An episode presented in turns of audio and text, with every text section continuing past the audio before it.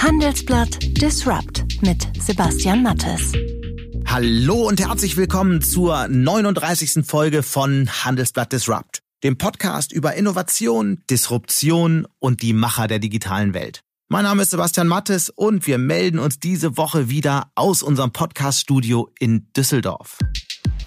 Wir haben einen neuen Newsletter gestartet und zwar zu finden für jedermann mit Interesse bei LinkedIn. Dort informieren und kommentieren wir jede Woche freitags zu den Themen des Podcasts und anderen Tech-News aus dem Handelsblatt und dem Rest der digitalen Welt. Und das hören Sie heute bei Handelsblatt Disrupt. Wenn wir über Disruptionen sprechen, dann sprechen wir hier bei Handelsblatt Disrupt gerne über Startups, die mit ihren neuen Ideen ganze Märkte erobern. Heute müssen wir unseren Blick einmal auf die Familienunternehmen und Mittelständler richten, also den Kern der deutschen Wirtschaft.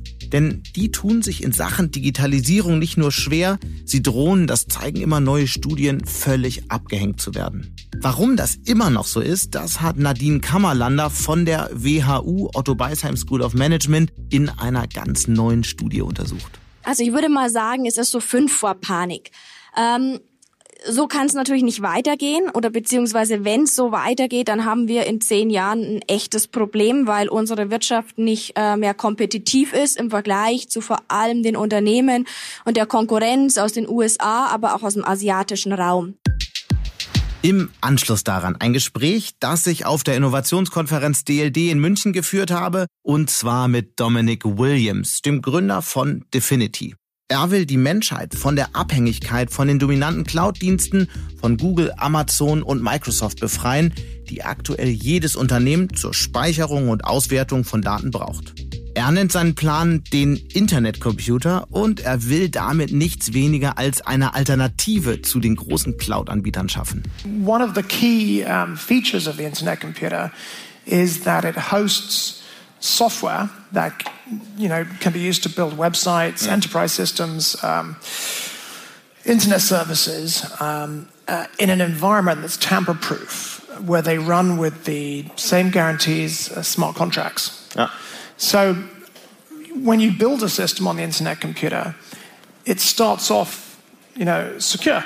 It's secure by default, and this is very important for a lot of companies because it's very difficult to make systems built with the legacy stack mhm. secure.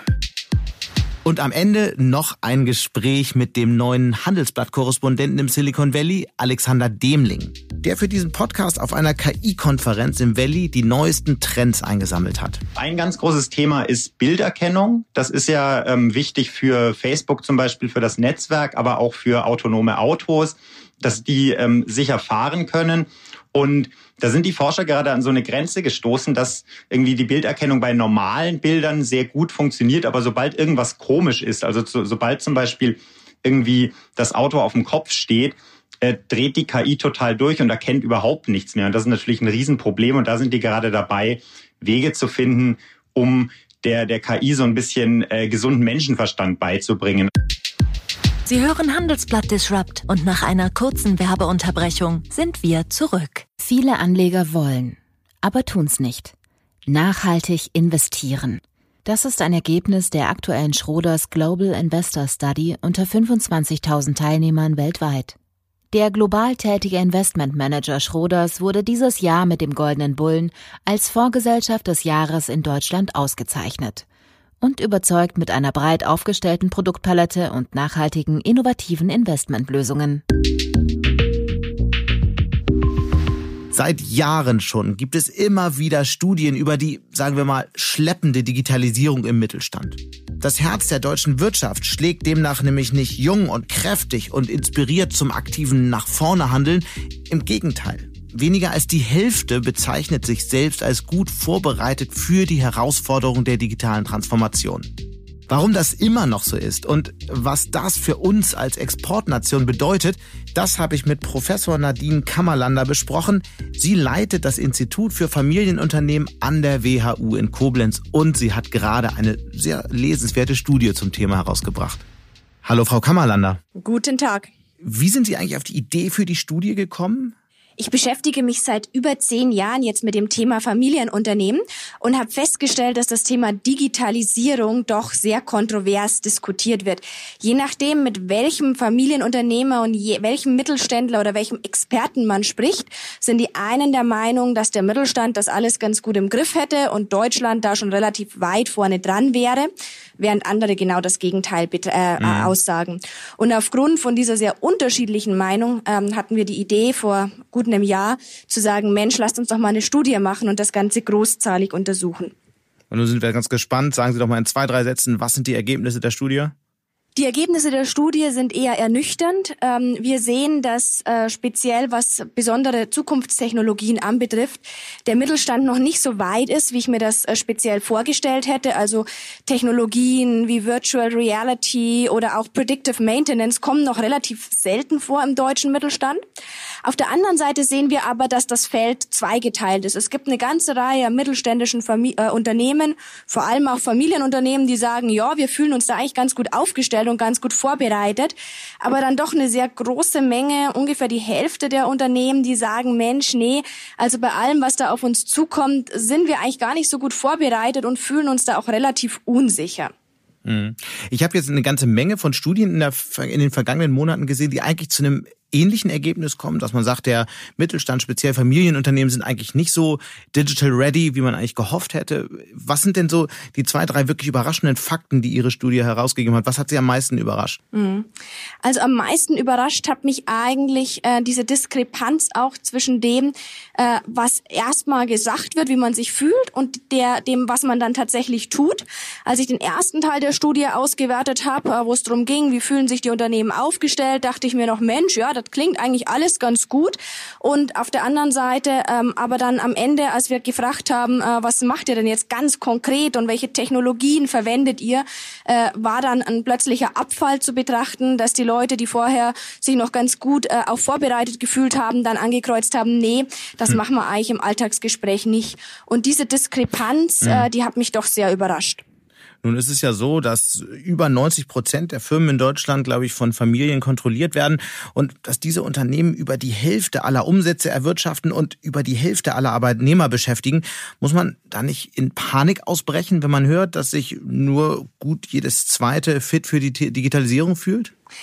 Also ich würde mal sagen, es ist so fünf vor Panik. Ähm so kann es natürlich nicht weitergehen oder beziehungsweise wenn es so weitergeht, dann haben wir in zehn Jahren ein echtes Problem, weil unsere Wirtschaft nicht äh, mehr kompetitiv ist im Vergleich zu vor allem den Unternehmen und der Konkurrenz aus den USA, aber auch aus dem asiatischen Raum. Äh, was mhm. dazu führt, dass ich noch keine Panik habe, ist, dass sich in der Vergangenheit gezeigt hat, dass Mittelständler, dass Familienunternehmen, wenn sie denn mal aufgewacht sind, durchaus ganz gut sind, anzupacken und sich auch zu wandeln. Ja? Also ein Familienunternehmen hat typischerweise eine sehr, sehr schnelle Entscheidungswege und kann Dinge auch mal schneller umsetzen, als es ein typischer Konzern kann. Deswegen ist meine Hoffnung, mhm. dass äh, unsere Unternehmen hier gerade noch rechtzeitig aufwachen und anpacken und dann äh, wir am Ende doch nicht abgehängt werden. Aber trotzdem muss man ja festhalten, es gibt ja diese Erkenntnisse, dass die Unternehmen bei der Digitalisierung doch eher schleppend vorankommen, ja nun schon seit Jahren und es gibt die immer wieder gleichen Hinweise auf die Versäumnisse.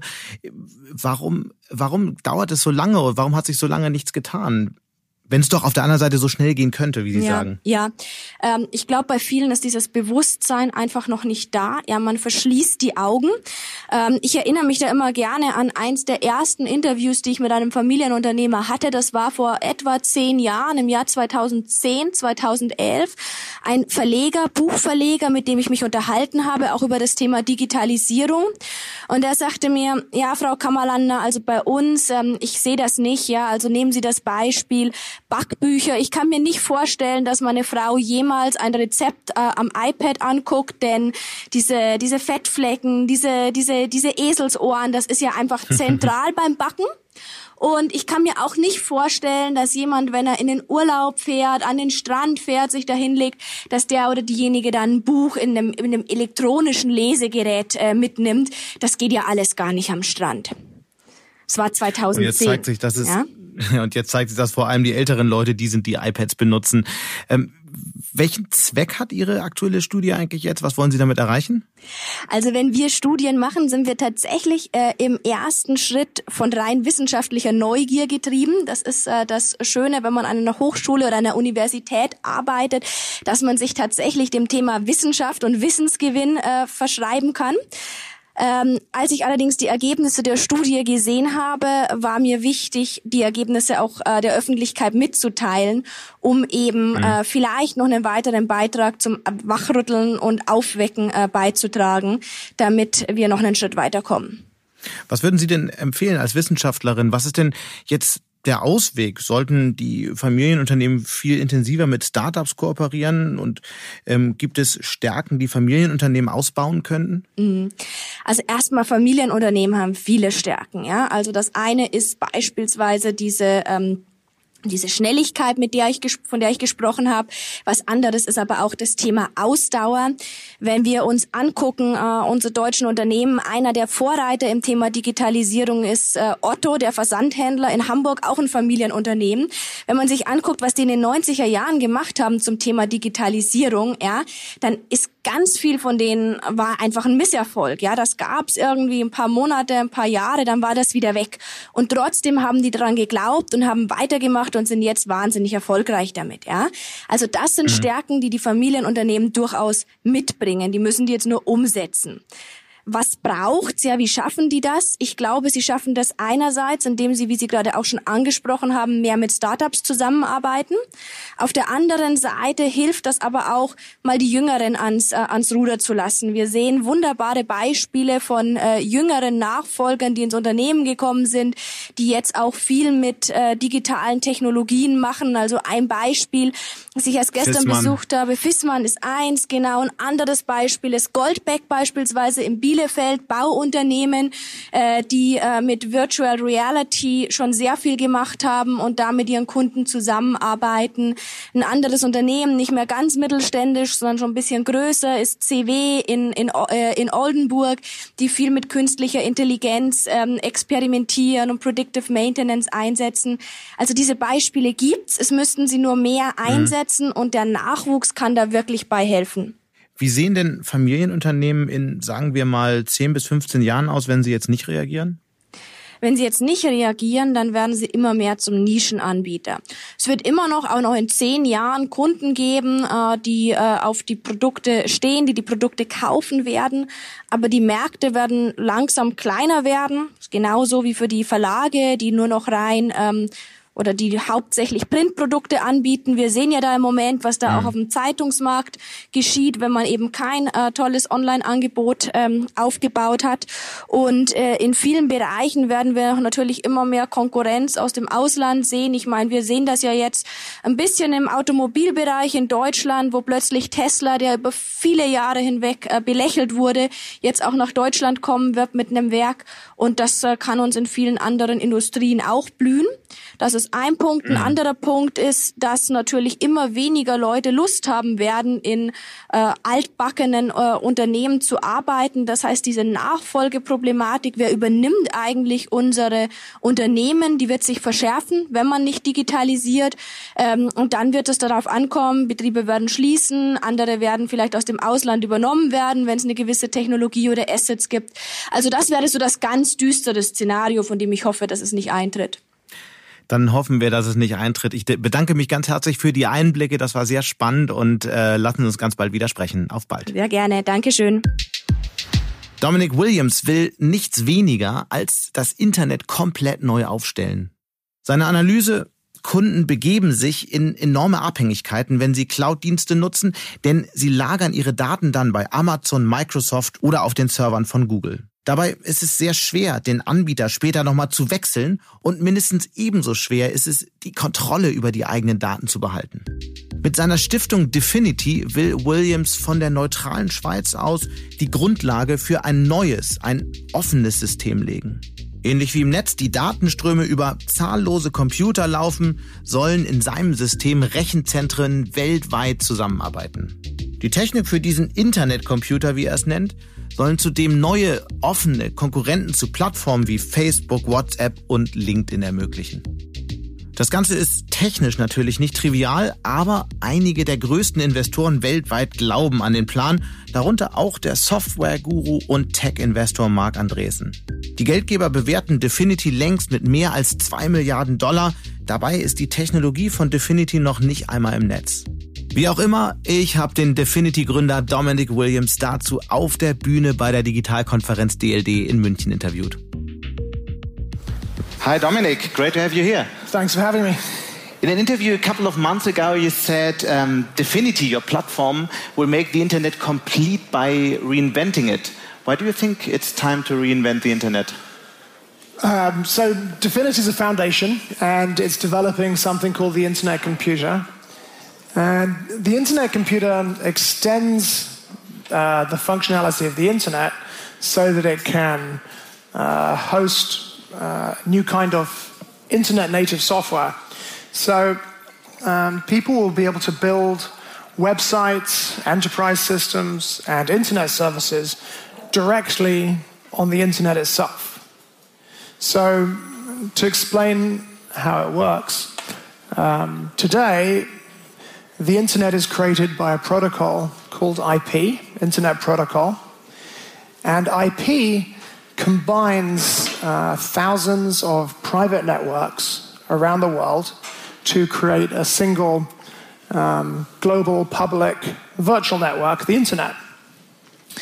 And we often forget the internet is created by a protocol that combines all these private networks. Um, and it, it created this platform for you know creativity and economic growth because it was open and permissionless. The internet is a very different thing to America Online or CompuServe. Or back in the 1990s, Microsoft wanted to create something called the Information Superhighway.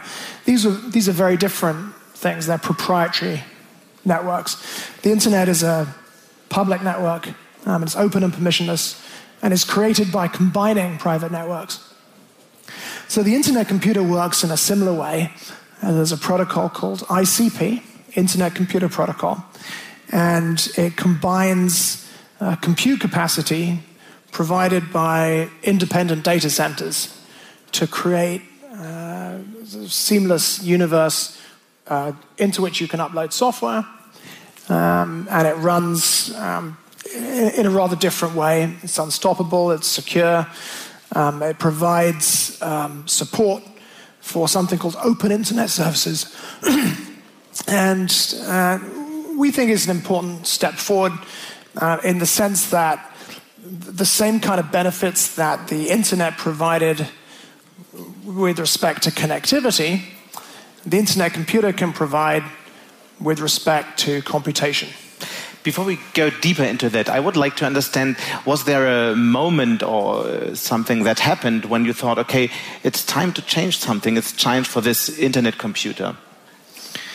Um, well, I mean, I've I've been, um, for example, you know, programming now for um, almost forty years. So, uh, you know, I've got a lot of experience with uh, technology, and I've seen uh, how the ecosystems developed over these last four decades, and I've seen. And what is the problem of these developments?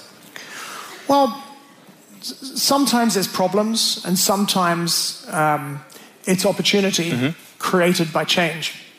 So, for example, um, in 1982, um, I got a computer called a, a, personal computer, or got access to a personal computer called a ZX Spectrum. Was created by a British company called Sinclair Research. And this ZX Spectrum um, had been through a series of evolutions I think it started with 16 kilobytes of RAM, then it had 64 kilobytes of RAM, and then finally in 1982 it got 128 kilobytes of RAM. And I remember marveling as a boy how could this personal computer have 128 mm-hmm. kilobytes of RAM?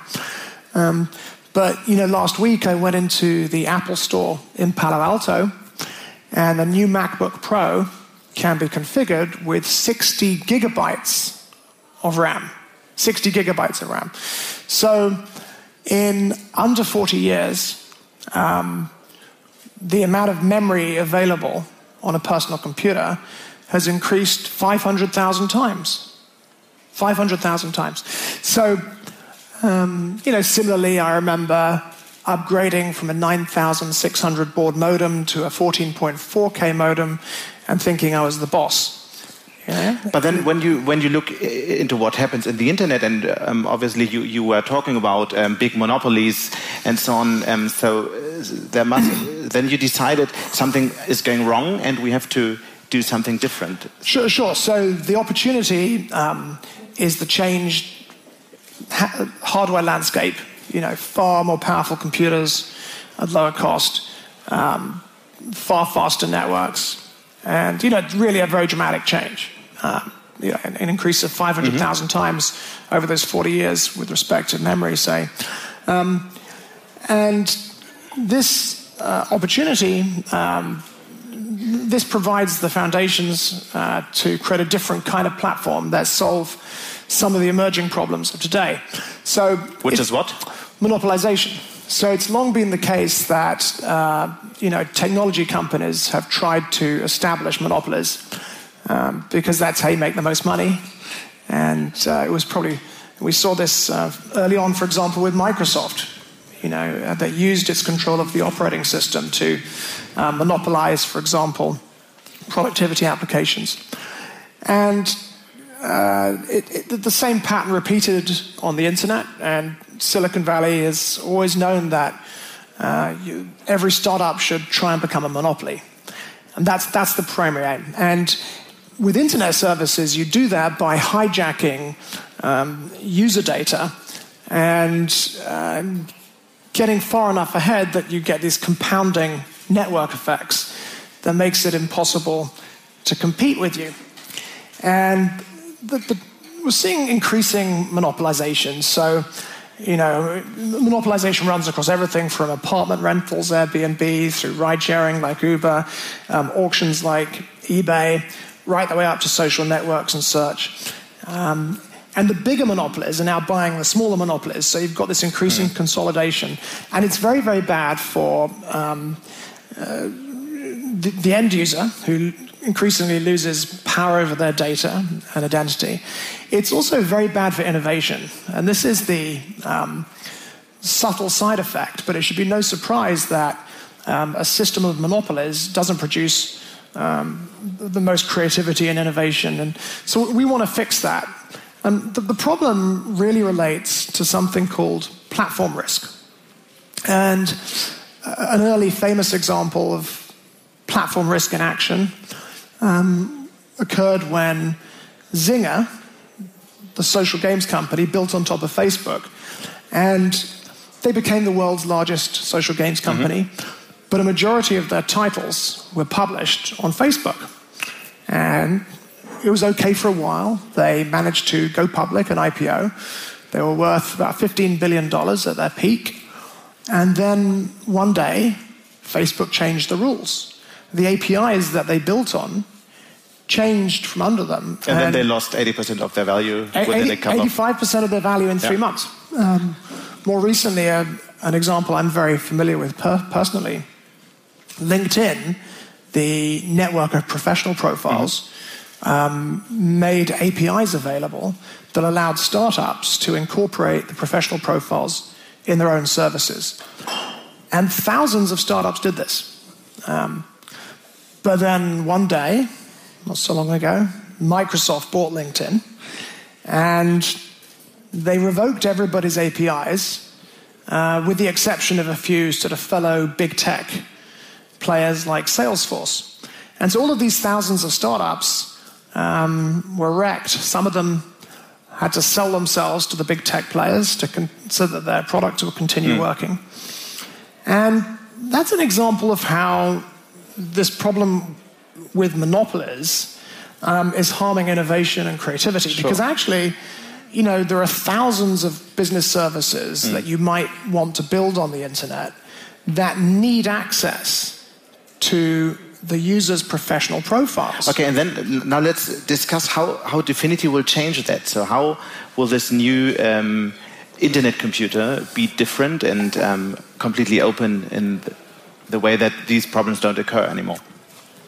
Well, so first of all, obviously, um, the internet computer can host websites and enterprise systems and internet services, but you're building on the internet. You're not building on big tech. So you're not building on Amazon Web Services or Google Cloud. You're building on the internet. So that's very different.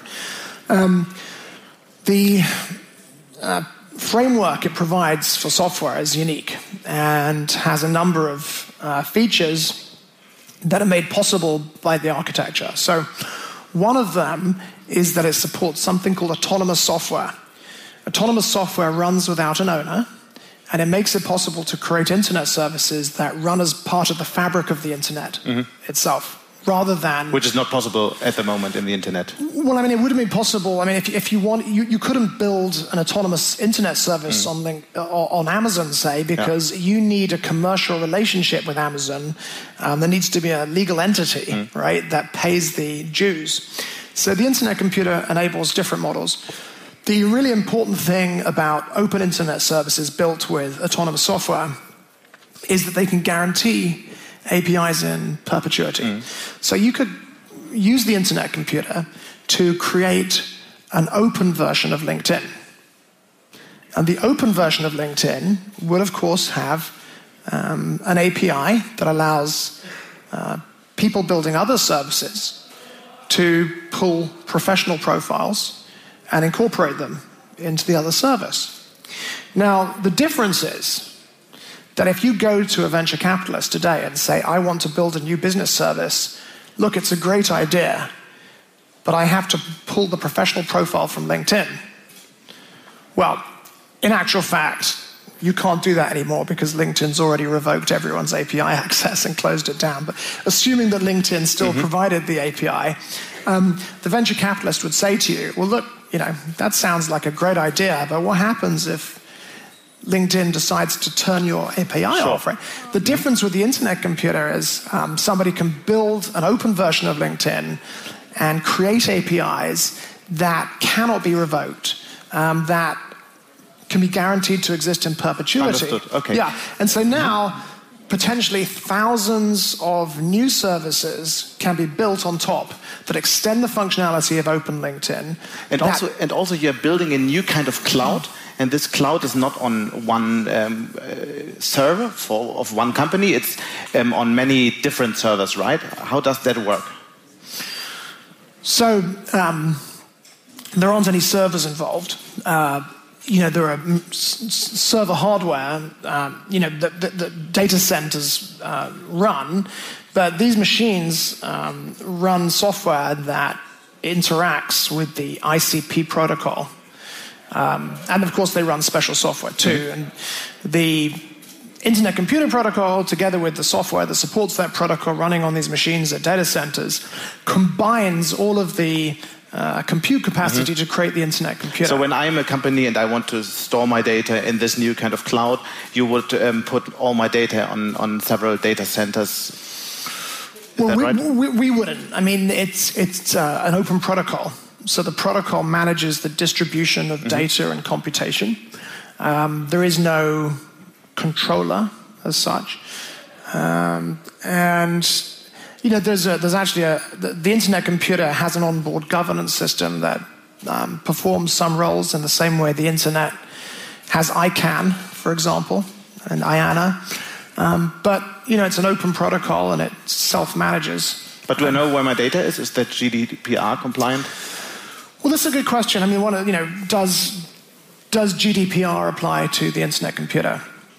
So first of all, there's no direct analogy between something like Amazon Web mm-hmm. Services mm-hmm. and the Internet Computer. Um, Amazon Web Services is a proprietary infrastructure that is owned and managed by a company. And, you know, that's very different to the Internet Computer, where the data and the computation lives within the protocol. So, for example, it's more analogous to the Internet itself um, you know, data that is covered by GDPR is processed by the internet all the time. And that data is transferred through a series of devices like internet routers, where it in fact is stored for some time. But um, you know, if GDPR applied to the internet protocol, people would have to switch off the internet, right? Because the internet transiently stores mm-hmm. all of this data.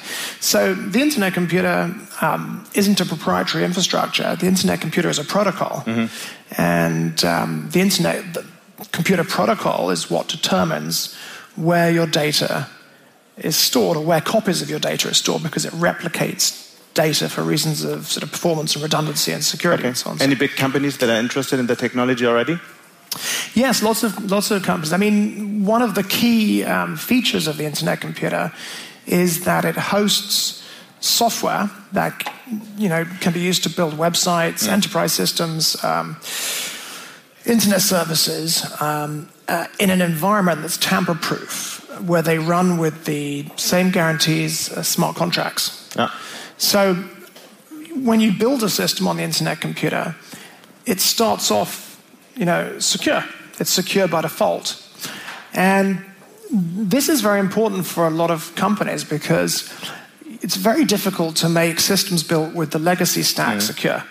You know, it's a different model. You know, what, what you, say, for example, you're building an enterprise IT system. Today, you know, you'll choose a cloud provider, perhaps, or use a data center. Um, you know, you'll assemble a bunch of components like databases, web servers, middleware. Um, and the system you build provides the functionality that you desire, but you must do additional work to harden it. So, for example, you will surround it by a firewall mm. to protect it from the outside world.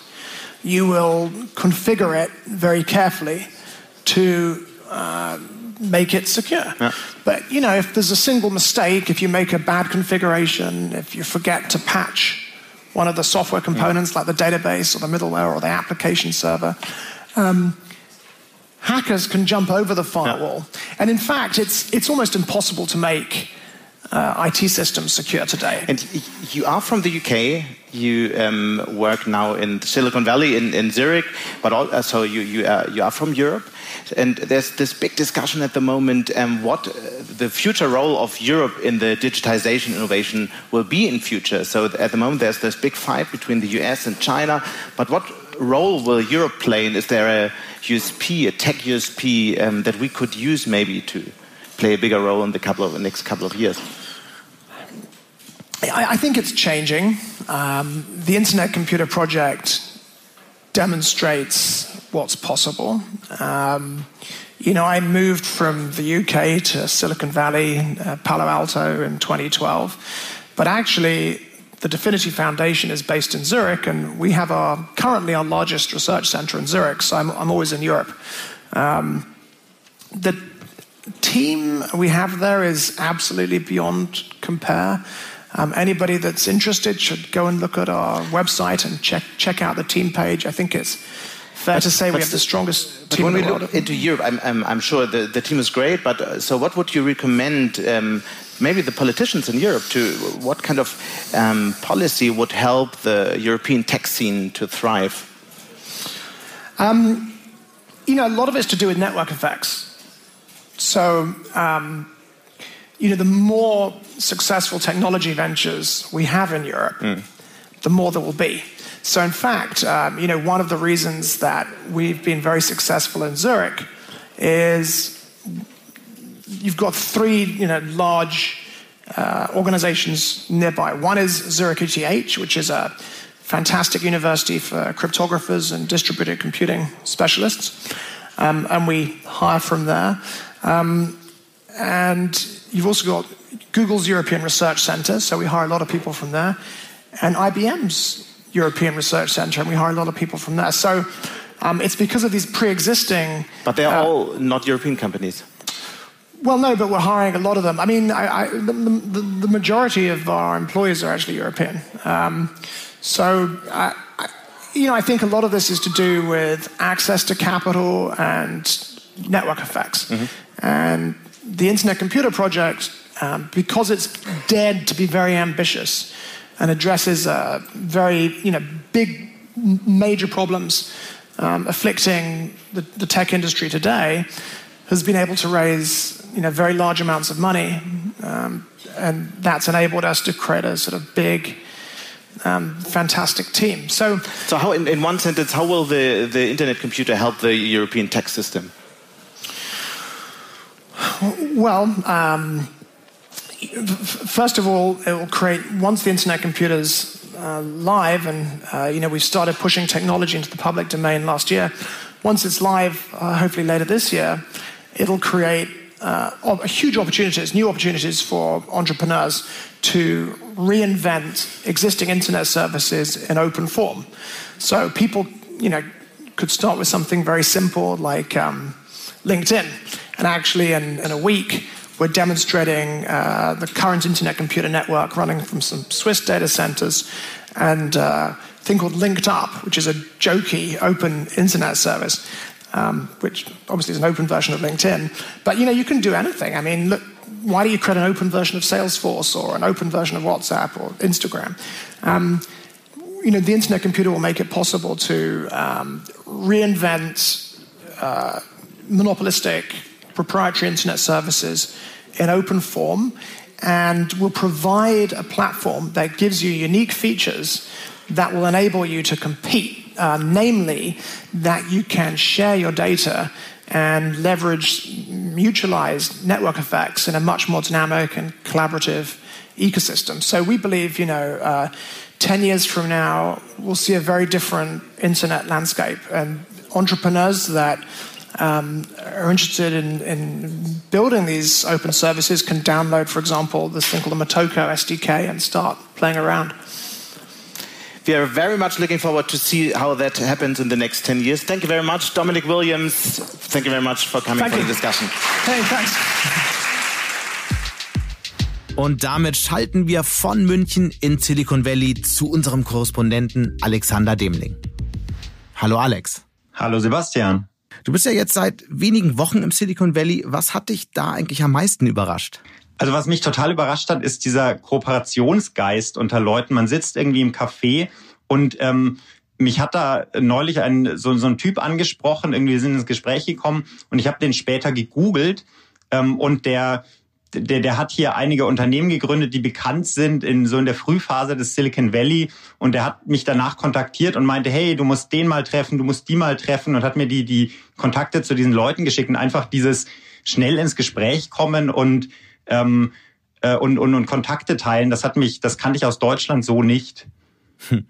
Und du warst ja jetzt kürzlich bei einer großen KI-Konferenz, bei der die größten Unternehmen vorstellen, an was sie gerade forschen. Mit welchen, äh, mit welchen Themen beschäftigen sich die großen Amazon, Facebook, Microsoft gerade so? Also ein ganz großes Thema ist Bilderkennung. Das ist ja ähm, wichtig für Facebook zum Beispiel, für das Netzwerk, aber auch für autonome Autos, dass die ähm, sicher fahren können. Und da sind die Forscher gerade an so eine Grenze gestoßen, dass irgendwie die Bilderkennung bei normalen Bildern sehr gut funktioniert, aber sobald irgendwas komisch ist, also so, sobald zum mhm. Beispiel irgendwie das Auto auf dem Kopf steht, äh, dreht die KI total durch und erkennt überhaupt nichts mehr. Und das ist natürlich ein Riesenproblem. Und da sind die gerade dabei, Wege zu finden, um der, der KI so ein bisschen äh, gesunden Menschenverstand beizubringen. Also dass ein Auto, das auf dem Kopf steht, immer noch ein Auto ist und nicht zum Beispiel ein äh, ein Gabelstapler oder ein Kino. Mhm. Ein weiteres Beispiel dafür vielleicht, dass KI auch noch gar nicht so intelligent ist, wie viele denken. Und anderes Thema, das mir dabei einfällt, äh, dass gerade beim Thema Bilderkennung ja gerade sehr kontrovers auch über die Folgen diskutiert wird, was es bedeuten würde, wenn diese Technik äh, stärker im Alltag eingesetzt wird. Welche Rolle hat diese wirklich aktuelle Debatte denn auf der Konferenz gespielt? Das spielt bei den Forschern eine relativ geringe Rolle, weil die sehr so in ihrer Welt sind, wie kann man den Algorithmus verbessern, wie kann man Messergebnisse verbessern. Und diese, diese große gesellschaftliche Frage, da, da, da merkt man, das sind halt, das sind Wissenschaftler, das sind Ingenieure, ähm, damit setzen die sich so genau äh, gar nicht auseinander. Mhm. Gibt es denn oder sind dir Themen aufgefallen bei dieser Konferenz äh, bezüglich künstlicher Intelligenz, die wir hier aus deiner Sicht in Europa komplett unterschätzen? Ähm, also ich, ich glaube, es gibt so, so, so ähm, Themen, wo wir einfach in Europa die Produkte nicht herstellen, die, an denen die arbeiten. Also zum Beispiel dieser ganze Markt von Conversational AI, also smarte Assistenten, mit denen man spricht. Da sind ja Amazon, Apple, Google sind da groß und, und die, die Europäer haben da eigentlich relativ wenig zu sagen, weil sie überhaupt nicht die, die, die Endprodukte herstellen. Und deswegen geht diese Entwicklung an den Europäern auch total vorbei. Mhm. Was mir immer wieder auffällt, dass Unternehmen wie Uber und Facebook gerade bezüglich künstlicher Intelligenz oft intensiv an Dingen forschen, die eigentlich nichts mit ihrem Kerngeschäft zu tun haben. Was ist dir denn da aufgefallen? Ja, das, das ist total spannend. Die haben ähm, Labore, äh, wo Forscher sitzen, die, die selber sagen, ähm, mit, dem, mit der Anwendung, also mit, mit, mit der Facebook-App habe ich, hab ich überhaupt nichts zu tun. Also da hat zum Beispiel ein Forscher von, von FAIR, das ist das Facebook AI Research ähm, Labor, hat ähm, über äh, Roboter erzählt, denen er gerade beibringen will, irgendwie mit zwei Händen zum Beispiel eine Flasche zu greifen und, äh, und, und äh, aufzudrehen.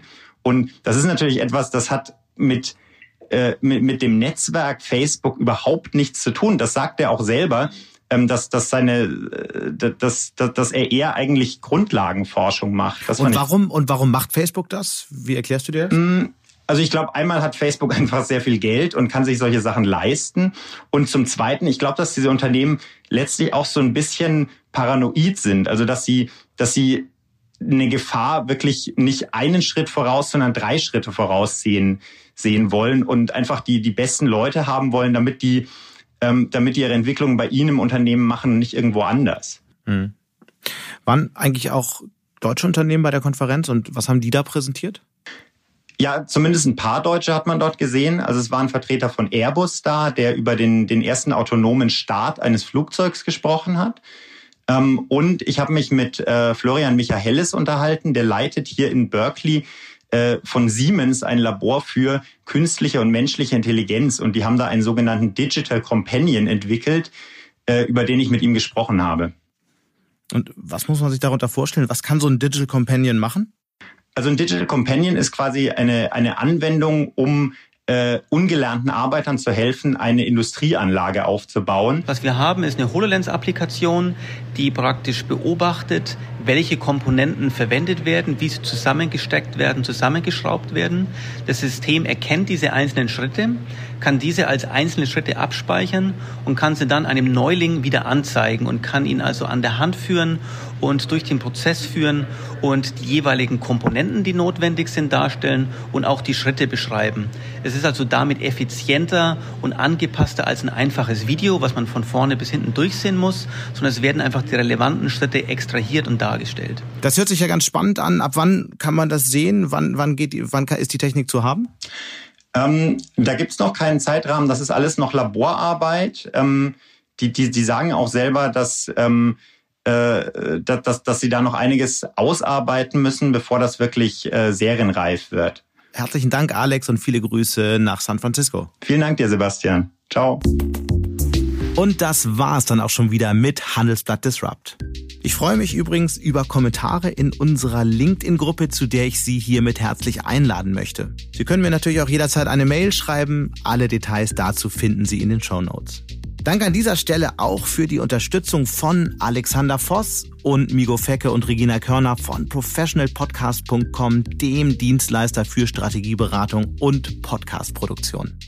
Wir melden uns nächste Woche Freitag wieder. Bis dahin wünsche ich Ihnen eine schöne Woche und interessante digitale, aber natürlich auch analoge Zeiten. Ihr Sebastian Mattes.